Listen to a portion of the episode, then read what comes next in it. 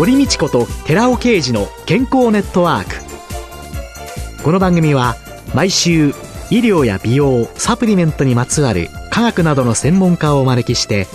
私たちの健康のために役に立つお話を伺う健康生活応援番組です。包摂体サプリメントと MGO マヌカハニーで健康な毎日をお届けするコサナの提供でお送りします。コサナの商品をお求めの際はフリーダイヤル0120-496-537までぜひお電話ください。体の節々が気になりだしたらコラーゲン、グルコサミンを配合した環状オリゴ糖の力シクロカプセル化スムースアップ。お得な定期購入もご準備しております。ご購入は、コサナのフリーダイヤル0120-496-537専任スタッフが商品に関するお問い合わせ、ご質問にもお答えいたします。コサナのフリーダイヤル0120-496-537 0120-496-537皆様のお電話をお待ちしています。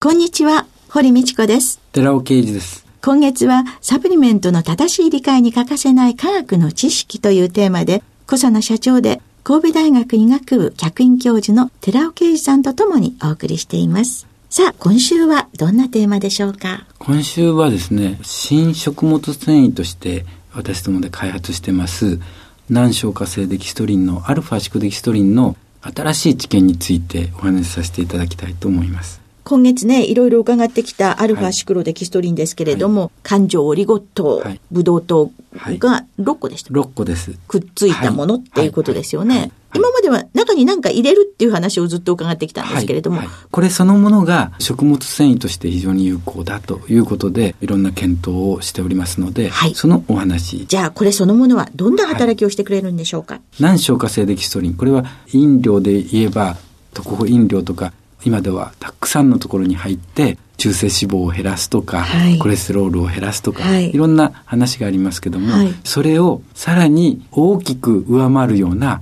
効果の検証が行われているというような話なんですけども。まあよく聞く難消化性デキストリンのお仲間ですよと。ただし、この難消化性デキストリンの中でも、アルファシクロデキストリン、一味違いますよという、そ、ね、その一味の違いはどういうところが違うんでしょう、はい、難消化性デキストリン、ダイエット効果であったり、中性脂肪が減るとか、コレステロールが減るとか、それから血糖値上昇抑制作用も当然難消化性デキストリンにあるんですけども、そういったものに加えて、それ一つ一つに対して、さらにここまでできたらいいでしょうというようなものがありまして、それがアルファシクデキストリンどれもやってくれるというお話なんです。じゃあ、まずは血糖値を抑制するという。これはどういうふうに考えたらいいんでしょうか？通常の難消化性デキストリンと比較しながらお話ししていきたいんですけども、通常の難消化性デキストリン、まあ食物繊維として皆さん摂取してられる方もたくさんいらっしゃいます。それと比較してどうか。通常は主食に含まれる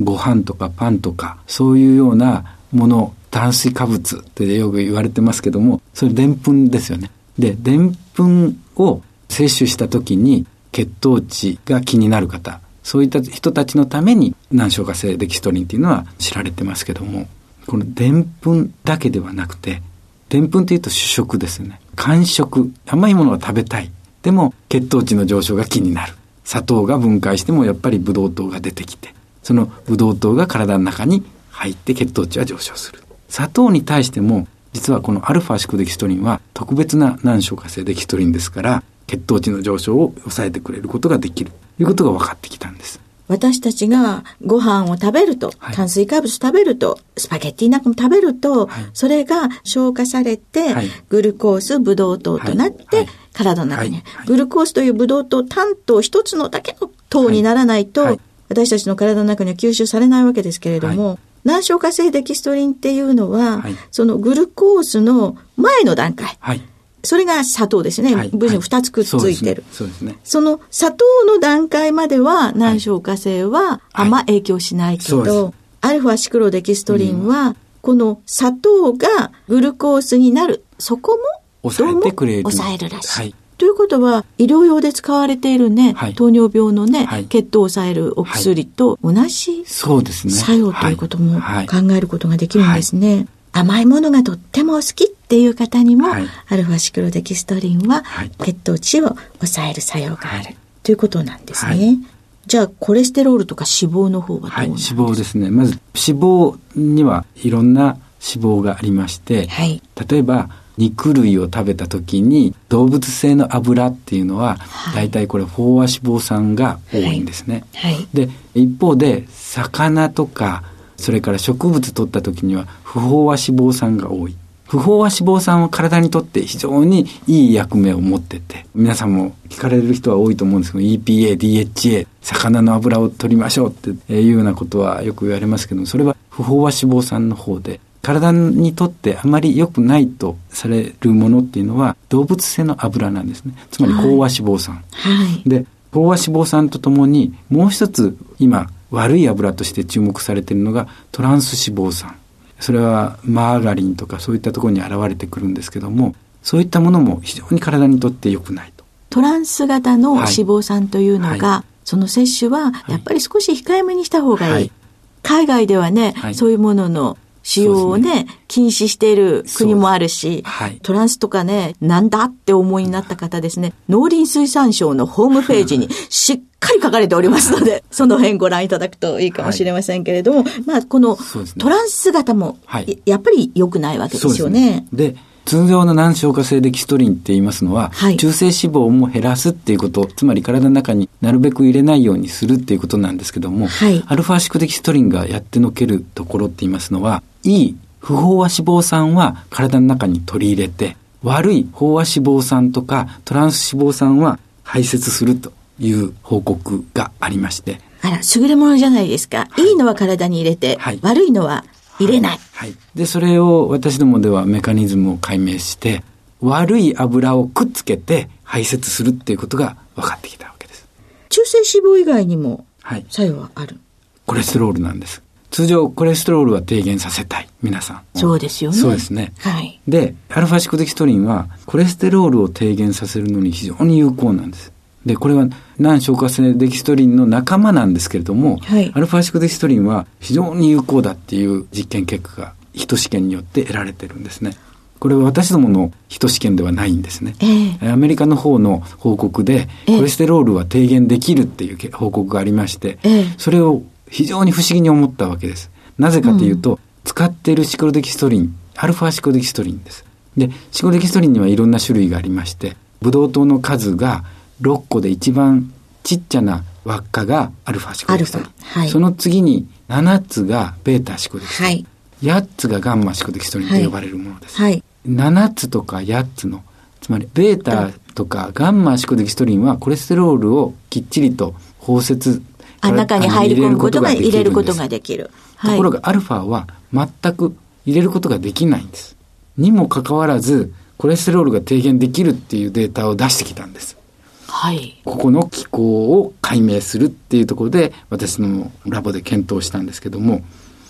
結果として分かってきたところ。はい。これは腸液ですね。腸液っていうのはそもそも使用性の物質、中性脂肪とかコレステロールとかそういったものを体の中に入れるためになるべく細かくさせて体の中に入れるためにあるものです。で、腸液の成分を見ていくと、一つには単重酸があります。はい。単重酸とともにすごく大事なのがレシチンっていうものです。レシチンっていうとね、あの、はい、卵の黄身酸で。マヨネーズ作るときに乳化剤として使うっていう、あれですか？まさしくその乳化剤なんです。ええ、それがあるがために、単重酸とレシチンと合わせて、なんとかコレステロールとか中性脂肪を体の中に入れようとしているわけです。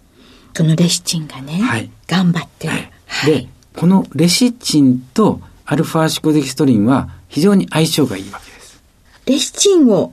アルファ、シクロデキストリンは好き、はい、そうです。中に入れちゃう。入れるんです。そうすると、レシチンの乳化作用を抑えてくれるってことになるわけです。コレステロールなんかの吸収に、なんとか頑張っているレシチンがいなくなる。はい。ということは、コレステロールが吸収されにくくなってくる。そういうことなんです。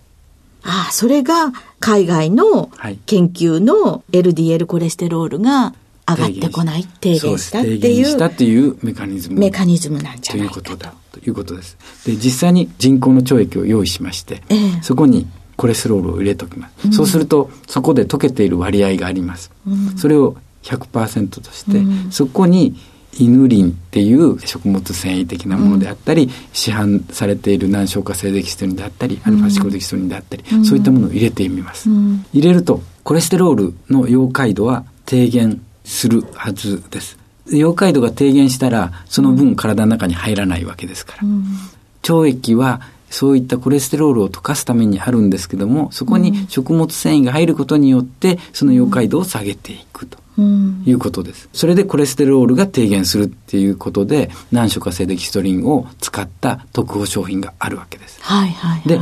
明らかに市販の難消化性デキストリンを使えば100%の溶解度に対して80%まで溶解度を下げることができる。うん、80%まで下げたらその分だけコレステロールが体の中に入らない。ね、はい。だからコレステロールが低減できる。はい。で、アルファシコデキストリンはそれがなんと30%まで溶解度が低減してしまうんです。あら、難聴化性は2割だったのに、はい、7割も減っちゃう。はい。アルファシコデキストリンの効果がすごく見られてて、うん、で、そういったところからアルファシコデキストリンを摂取することによって、明らかに人の LDL コレステロールが減ってきたっていうのが、試験官の試験においてもはっきりと分かってきたということなんです。薬剤師をしておりますとね、お薬を患者さんによくお渡しするんですけれどもね、はい。EPA とか DHA 製剤ですね、はい、こういうようなのをお飲みになるときに、必ず食直後か、はい、もう本当に食後にお飲みくださいって、はい。はい、お腹空いてる時に飲んでも、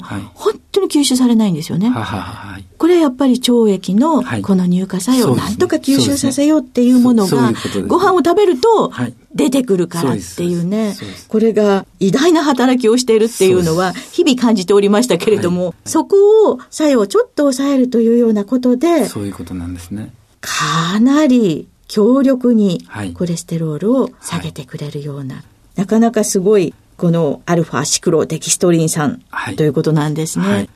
今月はずっといろんなね科学的なことを教えていただいたんですけれども、このシクロデキストリンを使って、次なる商品としてはどんなものを考えていらっしゃるんですか、はい。先週、先々週 R、アルファリポ酸、はい、こちらの方はガンマシコデキストリンっていう物質を使って、はい、えっと、包摂させて吸収性を高めたりっていうような話をさせていただきましたけども、アルファシコデキストリンでも溶解度を高めたり、安定化させたり、それからその効能を高めたりっていうことができるということで、アルファシコデキストリンの組み合わせっていうのも今、私どもでは非常に注目しておりまして、えー、その一つがマヌカハニーなんです。なんか抗菌作用のあるね、蜂蜜として、はい、本当有名ですよね。ねはい、マヌカハニーっていうのは非常に認知度が高まってきまして、私どもマヌカハニーを扱っているんですけども、そうですね、2008年から扱い始めた。その時には誰に聞いても、蜂蜜の一種のマヌカハニーっていうのがありますって言っても、日本人で知ってる人って本当に少なかったんですけども、今、よく知られるようになって、えー、これはマヌカハニーの中に含まれるメチルグリオキサールっていう食物抗菌物質っていうのがあるんですけども、はい、この作用が非常に有効で口腔ケアつまり、歯周病原菌銀ガイス菌とか、はい、それからミュータンスって虫歯菌に非常に有効で、はい、口の中が非常にいい状態になる、はい、あと抗炎症もありまして口内炎も治ってしまうと。口の中。そして喉に対してもやはり有効で。さらに胃にでも胃のピロリ菌をきっちりと退治してくれるっていう結果が出てたり腸内細菌を善玉支配にするというような特別な蜂蜜なんですけども。ね、ニュージーランドではね、はい、医薬品としての扱いもあるものですから、はい。はい、当然で言えば当然ですけどね。私もですね、先々月でしたかね、蜂蜜の美容研究家という方にね、そうですこの番組でね、出会いましたのでですね、洗顔も、シャンプーも、はい、化粧品も、みんなマナカハニを入れて、はい、ですから、ちょっとね、はい、ちょっと今年は乾燥肌知らずで参りました。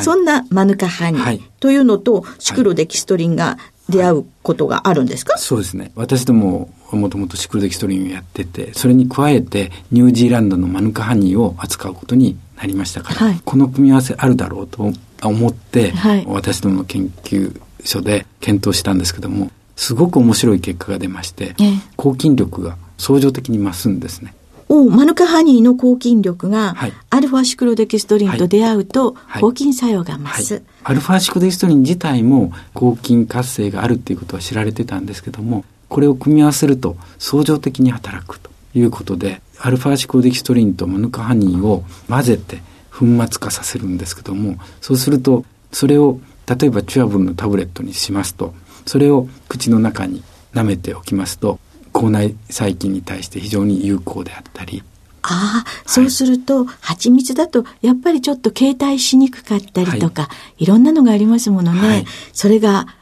粉末となり、作用も相乗効果が。じゃあ、そんな商品を、今年は、皆さんがお使いになれる可能性が高いんでしょうか？はい。楽しみにして大いにいろんなところで活用していただきたいというふうに思います。はい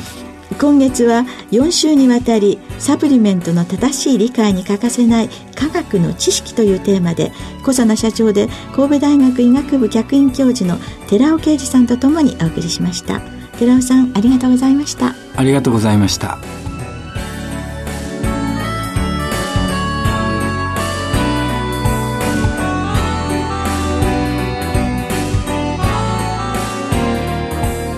ここで5サから番組お聞きの皆様へプレゼントのお知らせです。1日摂取量に制限のない新しい食物繊維アルファシクロデキストリンに燃焼系アミノ酸といわれるカルニチンをプラスしブルーベリー味で食べやすくしたダイエットサプリコサナのピュアファイバーカルニチンプラスを番組お聞きの10名様にプレゼントします。プレゼントをご希望の方は番組サイトの応募フォームからお申し込みください。コサナのピュアファイバーカルニチンプラスプレゼントのお知らせでした